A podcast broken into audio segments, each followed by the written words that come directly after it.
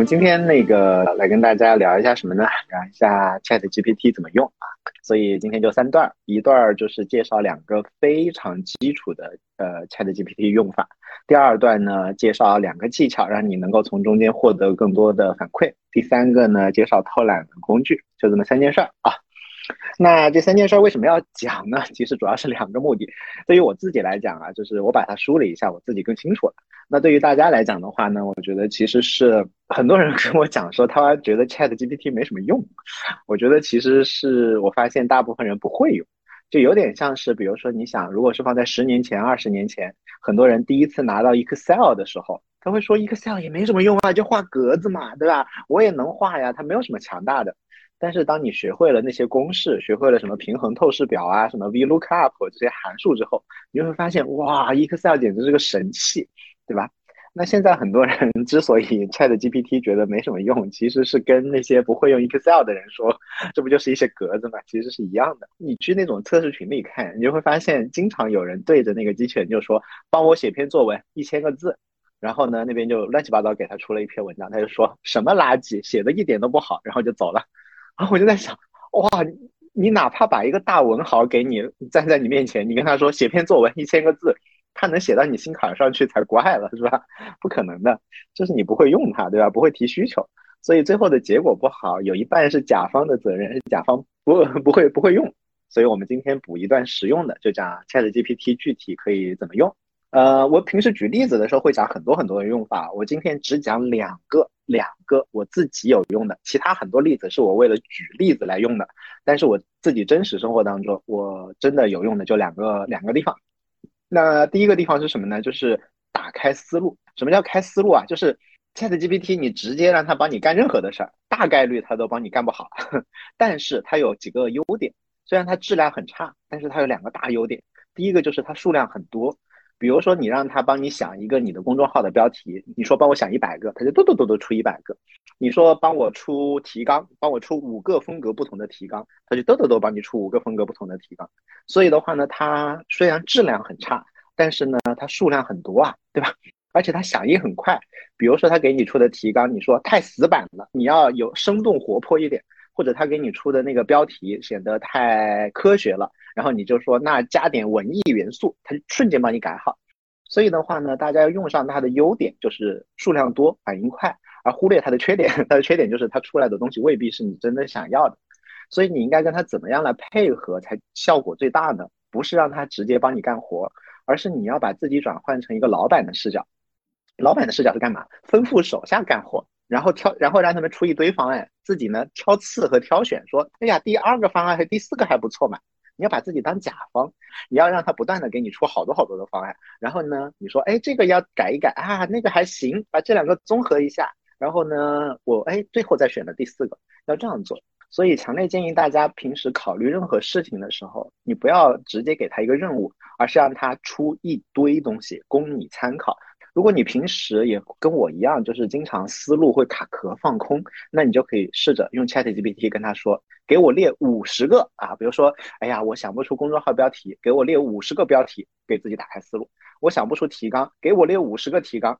我想不出今天我要采访这个人，我要问他，比如说人工智能方面的问题，我不知道要问他什么，给我一百个题目，这样子他就帮你打开思路了，是吧？就是给新的公众号取名字。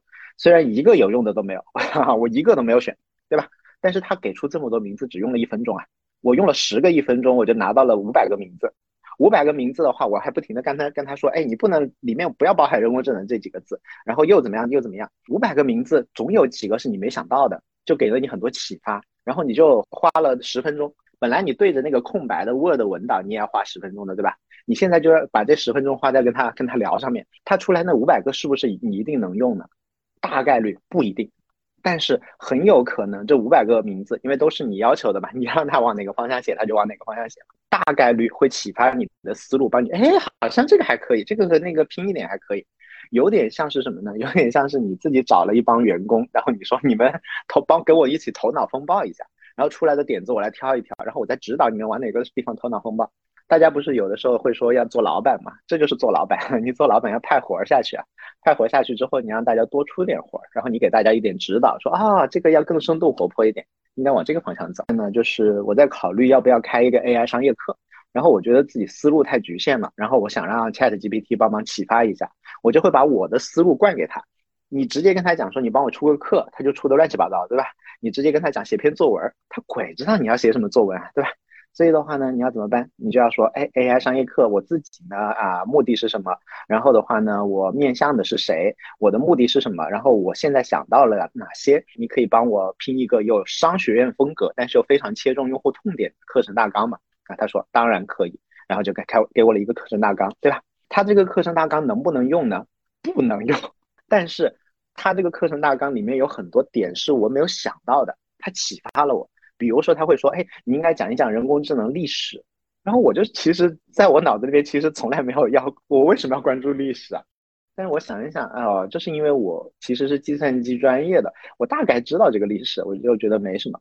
但是如果是你把它当做一门课，就帮助比如说行外的人来了解的话，其实你要知道说，哎，现在是什么样子，那过去是什么样子，这样可以帮助你更好的理解现在这个状况，所以可能要讲历史。那他给的课纲里面还会再讲说，你要验证商业可行性，这个其实是我很熟的经济创业讲 MVP 那些东西嘛，对吧？哎，我发现会发现，哎，虽然我们讲的是 AI 创业，但是它跟普通的创业一样嘛，对吧？它还是要你要做 MVP，要理解这些事情的，对吧？要提供落地工具，所以的话呢，它就启发了我说，这里也可以讲，那里也可以讲，帮助我打开了思路。所以大家平时比如说。你不管是直接用 Chat GPT 也好，还是你去一些什么 QQ 群、微信群里面有 Chat GPT 的机器人也好，你不要就就就把它调戏两句，但调戏两句对你有什么用呢？你要学会如何使用它，那你就是应该尽可能的清晰的表述出你的需求、你的场景，而且你尽可能的不要给让他给你一个答案，你尽可能让他给你一堆答案。比如说我刚刚让他出这个课纲，我大概让他出了十个。然后十个不同方向的课纲，每一个都可以给我一点点启发，都不能用它出十个课纲，也就二十分钟的事情。那这个二十分钟的话，你跟他聊，就整个架子就搭出来了。你就从二十个课纲里面开始扒拉东西，就开始搭架子抄抄袭嘛，对吧？所以的话呢，大家可以想一想说，那你可以那个平时用这个机器人的时候，你应该怎么用？是。啊，直接跟他 跟他说，你帮我搞一个，还是说你帮我搞一百个，帮我搞十个，然后哎，再换点方向，再搞十个，再换个方向，再搞十个，这样子的话呢，你就能够能够得到更多的启发，然后用这个启发，你还是可以自己写。你如果真的瞧不上他写的东西，对吧？那另外呢，就是你光让他给十个，他如果给你十个东西都长得一模一样的，也没什么用，对吧？所以的话呢，你就要不停的像个老板一样跟他讲说，你往哪个方向偏一下。比如说他上面给我的那个课纲，我就会说，哎，你的那个说的很好，但是跟我的原有思路太像了，可以再有创造力一些，讲一讲。你觉得还有哪些话题值得探讨吗？哪些是这个领域关注，但是我们还没有想到的？你看我说话很友好，是吧？万一他哪一天崛起了，他会觉得说这个人至少之前对我挺客气的。大家对人工智能要有礼貌，以后还不指不定谁管谁呢。然后他就说，哎，当然可以，除了你提到的，我还想到了一些啊。你其实发会让他打开思路，你就说，哎呀，刚刚那些都很好，你你再开拓一下，再给我一些别的，然后他就会不停的扩展、扩展、扩展，这样子就可以给我们更多新鲜的刺激。大部分呢是废话，但是呢，他又激发我想到了别的东西，比如说他说，哎，你要考虑数据隐私和安全，所以大家想一想，你在用 Chat GPT 或者类似的人工智能工具的时候，呃，如果你现在觉得它不好用，你能不能把它缩小范围？就是不是让它帮你干活，而是不让他帮你头脑风暴，给你启发，这样子很有可能你会发现它是一个神器。那你说，那我又不是天天写东西的，是吧？我是干活的，那他只能写东西，还不是？因为所有的干活啊，它的第一步都是计划，就是我们到底要怎么干。那他这个计划也能帮你一起想。比如说，我在跟他讲说，哎，我在筹备办一个 AI 方面的孵化器，然后很多人报名，我希望做一下筛选。然后我要找的人是大概这个样子，然后我在报名表上应该如何设计提问来获得这些信息，他就会马上给我十个问题啊，什么你过去是否参加过的 AI 相关的开发，你介绍一下角色和具体工作内容，请列举一下你过去的工作和创业过程中利用 AI 解决过的具体问题和实践经验。他这些问题能不能直接用呢？我觉得还是不行。但是十个问题里面，我觉得有三四个是可以直接用的。我打算就把这三四个列成我的问题就结束了。所以的话呢，就是。你的工作其实第一步往往是计划，而计划的更前一步往往是你要脑爆打开思路，然后再定下来你的计划，然后再打开思路这一点上，其实 Chat GPT 是可以实现很大的一个帮助。大家可以往这个方向想一想啊，这就是直接可以用的，数量多响应快。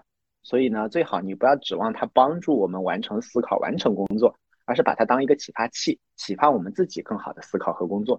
这样子，你对它的期待放低了，还只用它最好的那个特长这一部分，你就会觉得它很棒了。你天天在那边调戏他，问他一些他搞不定的事情，获得智力上的优越感，你去欺负一个人工智能，有算啥本事呢？对吧？何必呢？你要想办法用好它。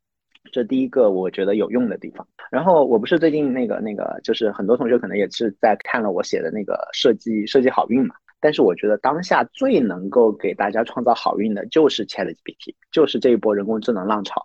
然后这个浪潮的话，它有可能是一个泡沫，也有可能它是真实的一个时时代的变革。那不管是泡沫还是时代的变革，那你现在我强烈 建议你就赌一赌，赌它可能是个时代变革。但是呢，你又不要赌得太大，赌太大，比如说你现在把身家性命卖房子去搞 AI 创业，不要这样。那你怎么办呢？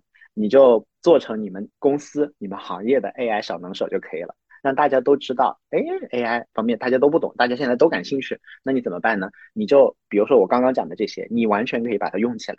你用起来了之后的话呢，你就把它融入到自己生活当中。比如说你要写文案的时候，你让它出点东西啊；你要干嘛的时候出点东西，然后再把我后面讲的东西融入到你的工作当中。融入进去之后，你就开始在公司里面，在你的行业里面办一些小聚会，跟大家讲说：哎，我现在用这个在工作上是这样用的。我们行业我觉得它会有这些影响，你就跟大家做分享。做分享了之后，大家就觉得你是这方面的小能手，那你这个时候其实很有可能你就获得先一步的一个竞争优势。所以强烈建议大家就是不要做一个看客，在那边天天看着说，哎呀，Google 和微软到底谁会赢啊？他谁会赢也不关我们的事儿啊。但是你会不会赢比较重要呀。但是呢，在 ChatGPT 怎么用好，在各种 AI 工具上面，你比别人多花了十个小时，你就已经在别人前面了，然后人家就已经觉得你很牛，对吧？你比如说我这个，我用 ChatGPT 也用的不好，我身边那些用的好的人简直就是神一样。但是你看，我也可以敢敢在这里跟大家分享了，对吧？只要你比人家稍微前先走了两步，你就可以朝后面的人开始做分享。做分享的这个过程又会帮你更深度的理解这件事情，那你这样子机会就会打开。所以我强烈建议大家现在不要错过这个机会，哪怕你只是肤浅的用它一下，然后吆喝一嗓子，这个其实是性价比极高的一件事情。那除了打开思路之外的话，第二个我强烈建议大家可以使用的地方就是。把它当做一个私人教练来用，就是你不要去评判他，你让他来评判你。你评判他就是获得获得所谓的优越感，没有没有任何意义。但是你让他评判你就很简单。比如说，我早几天在那个小包桶里写了一段，说如何用 Chat GPT 更高效写作啊，我这边写了一篇这样的文章。写完之后呢，我其实觉得挺好的啊，又有深度又有实践。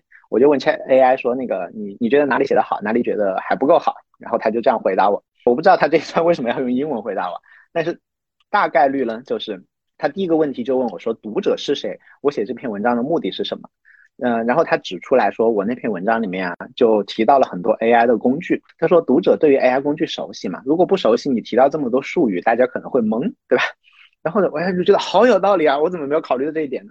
然后他给我第二个建议呢，就是说，虽然你举了例子，但是这些例子啊不够具体，你举的都是抽象的例子，你有没有一些 concrete example？我的理解就是类似于我，比如说写文章怎么具体让它怎么打开啊，这种截图啊什么没有？他就说你能不能写一下你用 AI 具体每一步产生了什么结果啊，对吧？所以我这篇文章就比我上次那个要具体很多，具体就是大家每一次。不管你是写一篇文章也好，还是定一个工作计划，说，哎，我打算招聘，我打算问他这三个问题，还是我打算，比如说，呃，办一个展会，这是我的我的计划，你就可以丢给他说，你帮我找一找这里面哪三个是亮点，然后有哪三个可以改进的地方，然后三个可以改进的地方里面有一个靠谱，其实对你来说就是私人教练啊，就可以指导了呀。然后你对他还没有情绪，比如说是 老板说，你可能还觉得老板在挑刺，你自己找他给你把你的工作优化一下，这就是一个纯粹的私人教练。而且评价中文有两个，呃，有好有有一个地方跟英文的效果是一样的，有一个地方弱一点，就是语法上面它比英文要差。就比如说你是为了练习写作，那么其实他的那个那个嗯中文的写作水平是明显弱于英文的。我让他帮我改的话，就只能改很少的地方。但是在逻辑上面，它可以，它的能力跟英文是一样的，因为它其实就是拿英文的脑子想的，然后翻成中文给你讲。比如说，你有没有考虑到用呃听众受众的那个智力水平？你有没有考虑到你自己的期待？你有没有考虑到这些？这这个其实是逻辑，逻辑方面它的能力跟英文是一样的，但是中文的常识和语法和文笔上面是显著的弱于英文。所以的话，大家如果只是让他指导工作，哈哈这这这个这个逻辑，其实的话，我觉得其实中文也很好。然后还有一个就是英文，英文方面的话呢，其实你就相当于请了一个非常认真负责的英文的教练，给你一句一句话抠，对吧？我们刚刚讲的是中文嘛，不光是中文的文字哦，他其实主要理解的是我的逻辑，然后说你这个演讲哪里不太对，对吧？再再再讲。比如说，我跟他写了一段，这个段我是为了演示来写的。我我觉得我的英英语没什么问题。然后我说，I haven't written English for a really long time. Actually, I I almost feel I already forgot how to use English. However, in order to get maximize output from ChatGPT 什么什么什么巴拉巴拉巴拉，讲一堆。然后他就说，嗯，大致上呢，你的英文是看得懂的。但是呢，你看这句话，I almost feel I already forgot，你就应该说成 I feel like，不是 I feel，I almost feel。然后 almost 应该放在后面，应该是 I feel like I have almost forgotten，是我已经忘记了，而不是忘过去忘记了，对吧？是当下的现在完成时态。How to use English that makes the sentence flow better and sounds more natural，就是它的那个韵律会更对一点。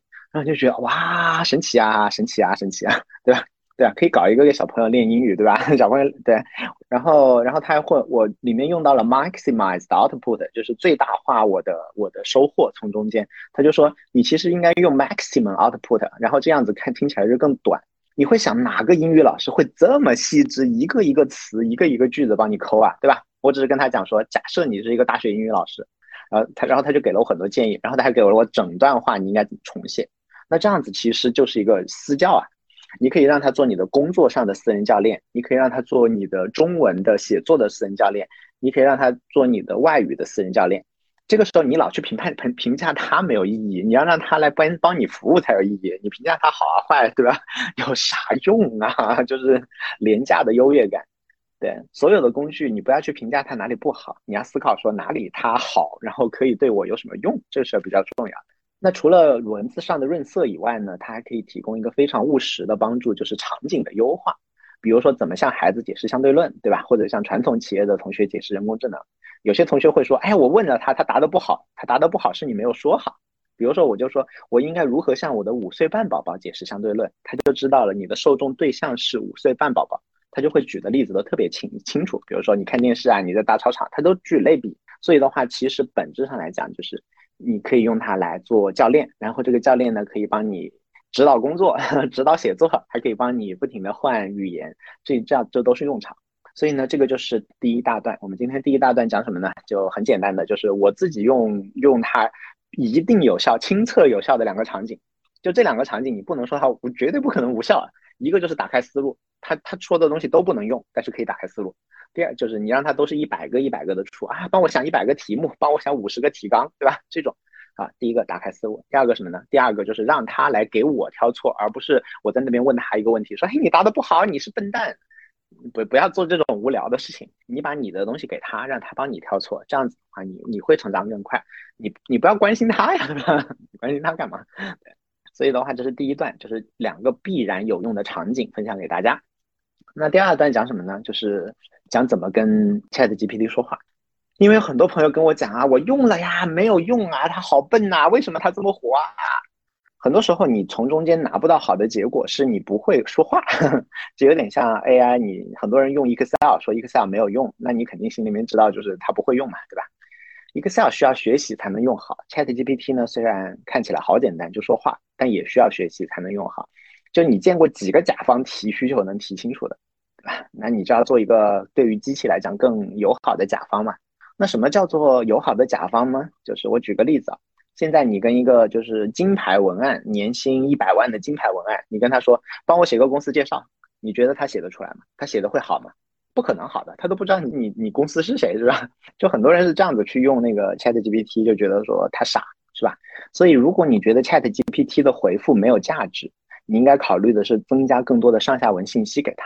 比如说，第一个，你要告诉他说我是谁，比如说每次 Chat GPT 说的东西，我觉得我看不懂，我就说我是一个我是一个初中生，然后他的回答就马上变了，就变得特别容易听懂。所以你要告诉他我是谁，我是科学家还是小孩子，他给我的东西是不一样的。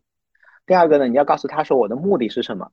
比如说你要给一封邮件取标题，你是希望你的邮件被打开的更多，还是希望专业，还是希望说对于那个内容概概括的最准确？你要告诉他你的目的是什么，你的那个评估指标是什么，他就会朝这个方向努力。然后你要告诉他你的大致策略方向和原则是什么，要创新一点，要保守一点，要打开思路一点，还是要怎么专业一点，对吧？不一定。然后你还要提供他给他别的信息，比如说你已经认为这个问题的答案大多大概率是跟斯多葛哲学相关，跟佛教相关，跟什么相关？你就告诉他说，嗯，我觉得我答案应该朝这些方向，你你往这些方向想。而且呢，你还可以告诉他说他是谁，比如说你你就催眠他，就。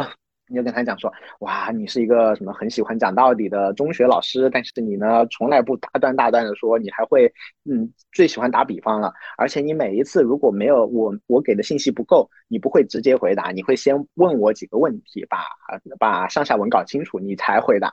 你会给你可以催眠他，然后让他变成一个更厉害的更厉害的人工智能。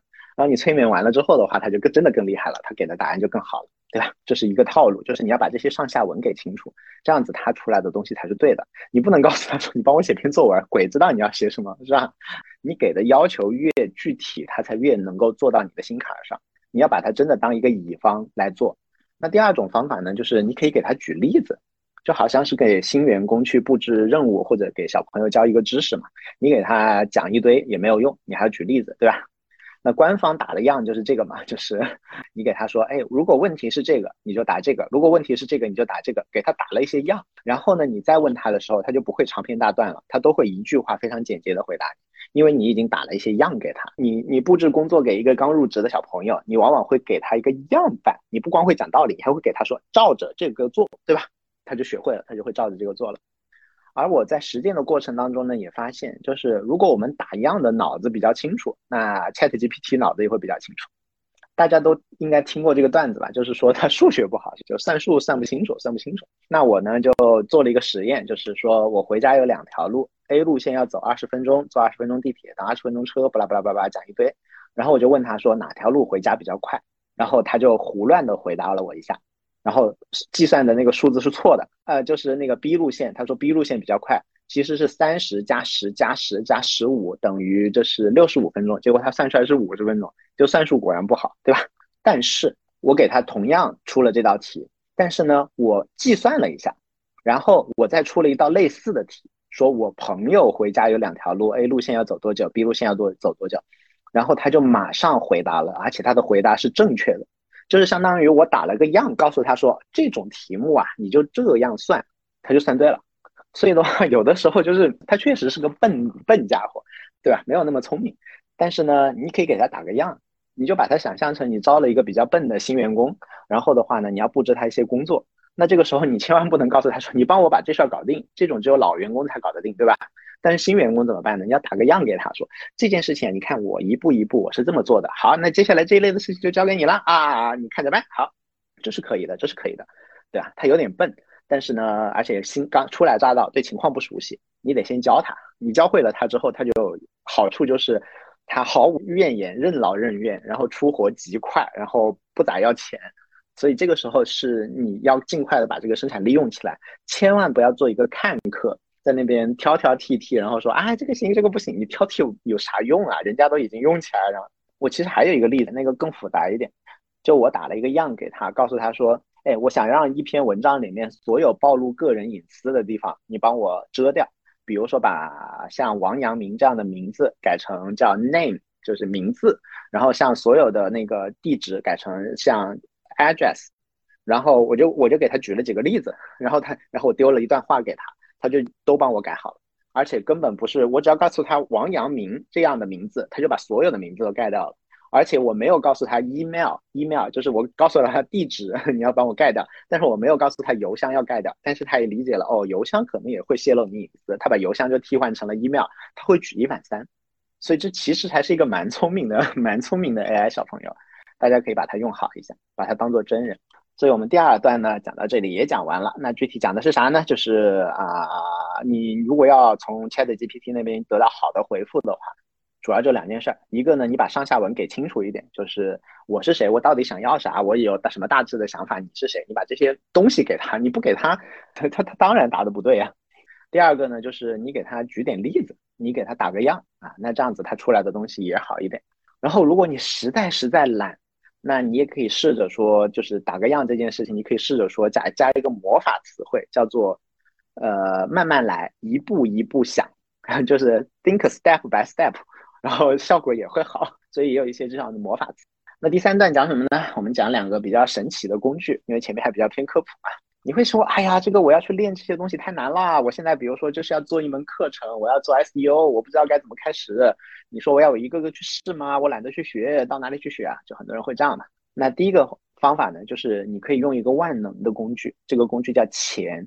你可以去 PromptBase 上买，你可以看它里面，它里面比如说有怎么做 SEO，怎么样去假装一个 KOL。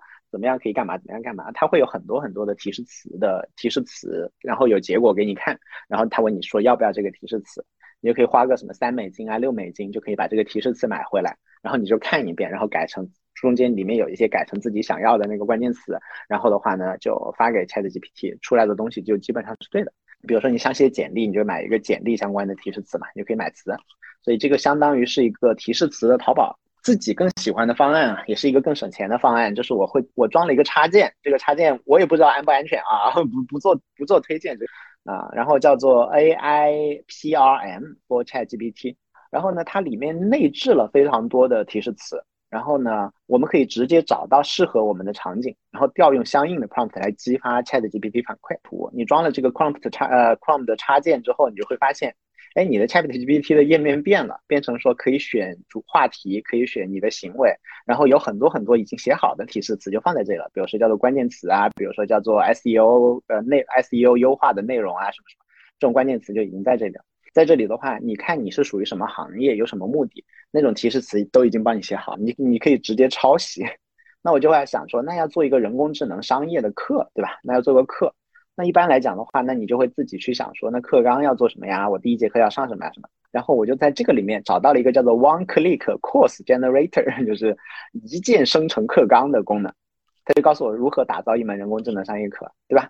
然后我用了它这个提示词之后，我就会发现 Chat GPT 给出来的回答比我自己，我前面也自己问过嘛，比我自己直接提问给到的回答要清晰、丰满、高级无数倍，就巨好。然后我就用它这个让它跑了十遍，每一次都有新鲜的角度，啊，英文的更清晰啊。然后你就看说它给的格式都不一样，它就会马上就有课程名称、期望结果、项目计划，然后模块一每每个模块有课程计划、学习目标、实际案例、组织什么活动，甚至于你要拍一个什么宣传片，全部都有。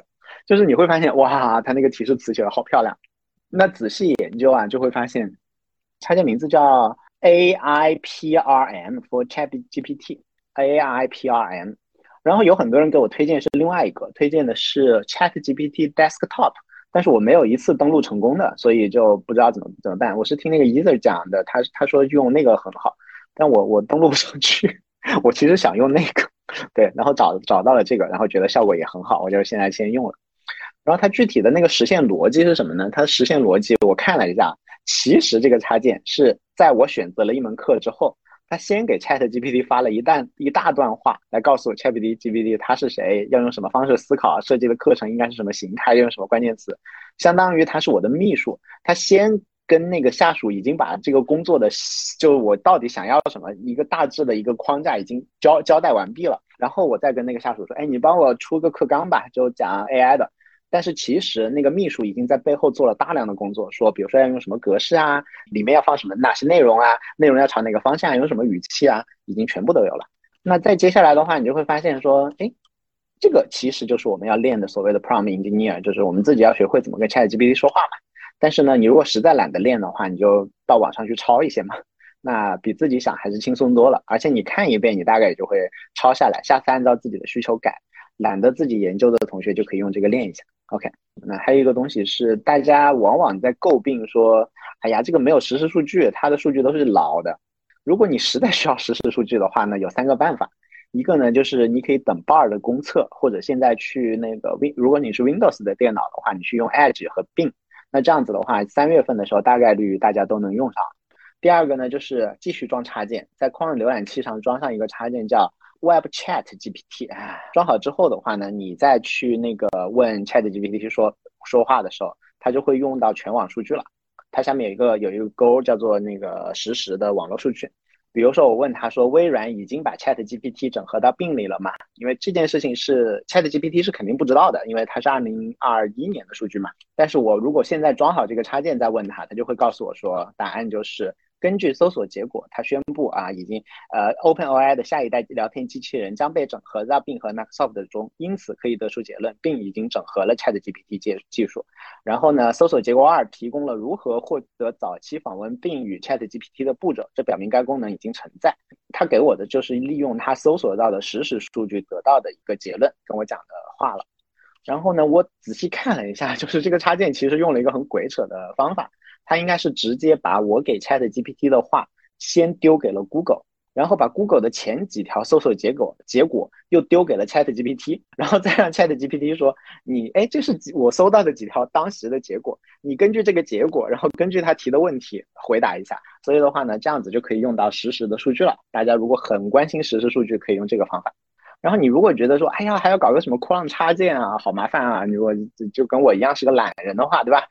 你就可以直接用另外一个搜索引擎，我经常用的叫做 Perplexity，Perplexity，然后它就已经把 AI 和搜索引擎已经整合了，对吧？比如说我用 Perplexity 搜索，并是不是已经把 ChatGPT 整合进去了？这个问题得到的回答，它就是真实数据了，对吧？然后我经常用它查资料，然后你感兴趣哪哪一句话，你就可以点到那个 link 里面单独去看，然后可以有 follow up questions，所以大家可以用那个 Perplexity 也是可以用的。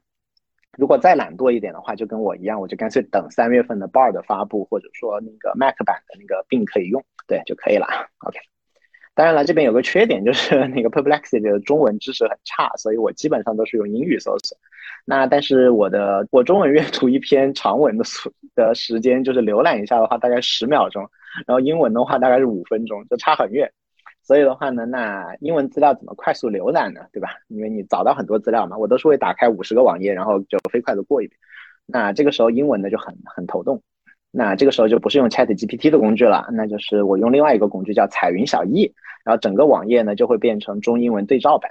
那你读中文很快嘛？我们中国人大家都是读中文比英文快多了，那就咻刷一下就可以看到，对吧？就可以知道了。然后中文翻的好不好呢？勉强能读，勉强能读。但是你就是过滤一下，就这样分飞快的扫一眼，看看跟你感兴趣的话题相不相关的时候的话，完全够用。好了，这些就是我今自己使用 Chat GPT 的主要场景啊、技巧、工具啊，就都分享给大家了。场景主要有两个，一个是打开思路，对吧？这个一定有用。第二个是让他来批评我，这一定有用。这是两个场景。技巧是哪两个？还记得吗？第一个是给上下文，对吧？第二个是举个例子，这也很简单，对吧？工具主要两方面，一个工具呢是帮助大家解决什么问题啊？帮助大家解决不知道怎么写那个 prompt 的问题，怎么写提示词。第二个工具帮助我们解决说它的数据库不够，就是它没有实时数据的问题。所以的话呢，你把这三件事情搞完之后，至少就从比如说叫做叫做 Chat GPT 幼儿园玩家成为了 Chat GPT 小学玩家，是吧？那之后怎么到中学呢？就这个就可以去看一些那种更深的那种，像 Chat GPT 的那个嗯，Prompt Engineer 有那种书啊什么的，大家就可以去翻了。但是把这些都掌握了的话，基本上就是你就至少不会觉得这东西一点用都没有。当你玩的很好，你玩的越好，你就会觉得它越有用，大概是这么一个东西。那接下来我们可以回答几个问题吧。嗯，To B 场景下使用 Chat GPT 该怎么下手比较好？就比如说，如果你 to B 在 to 老外的话，那写邮件啊什么的，现在大家都是用 Chat GPT 在写了。因为像我们其实调那个口吻啊，调的不好。你比如说给他写一封信，什么“恭祝乔迁之喜”啊，什么一篇文一篇那个文章就出来了。你把你自己要要的要点用中文告诉机器人，机器人就可以帮你写了。所以 to B 的话，你要维护这些关系啊什么，至少写东西上是没有什么问题嘛。然后销售方面也是嘛，to B 方面的话，就比如说你的行业现在如何使用人工智能，然后你你说不定可以出现一万篇文章，这一篇万篇文章你可以用 Quillbot 或者 ChatGPT 帮你生成，那这样子说不定可以帮你从那个 Google 可以骗很多 to B 的流量。然后组织的啊，你先先解决个人层面好了，因为其实组织层面的话，有更多更高级的工具可以用，就在任何一个方面，ChatGPT 都有更好的工具来替代它。考虑个人，因为 Chat GPT 它主要是一个 U UI 上的改变，它会让个人的工作可以拆得更碎。以前组织里面，比如说数据分析啊，各方面都有 BI 啊，更更好的工具，但是它的使用难度太大了。所以我强烈建议就是你先拆个人的工作，把它拆解成任务，然后你拆解成任务之后，你的组织会相应的改变。比如说你发会发现说，原来你公司需要二十个文案，现在的话明明就两个文案就就加上 Chat GPT 就搞定了。那原来的十八个人怎么安排？这个时候组织是组织是会被这样被动的推的，就从下往上推。它不是一，比如说新上了一套 BI，然后我们组织一个什么数据分析团队这种事情，它是一个自下而上的改变。OK，好，那我们今天就这样，拜拜，拜拜，拜拜。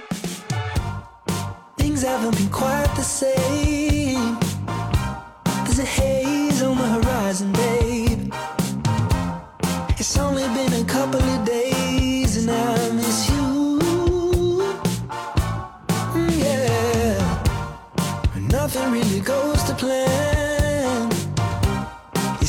until break you can.